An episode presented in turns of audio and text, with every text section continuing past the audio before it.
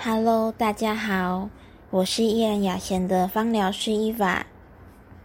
今天的主题是我与柠檬精油的小故事。从我接触芳疗到现在，我觉得柠檬精油是对我影响最明显的精油。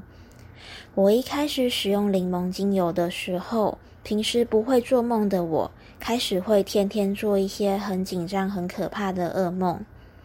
当我惊醒后，我的心跳会非常的快，情绪也很紧张，感觉会非常的累。但我还是以实验的精神继续使用柠檬精油。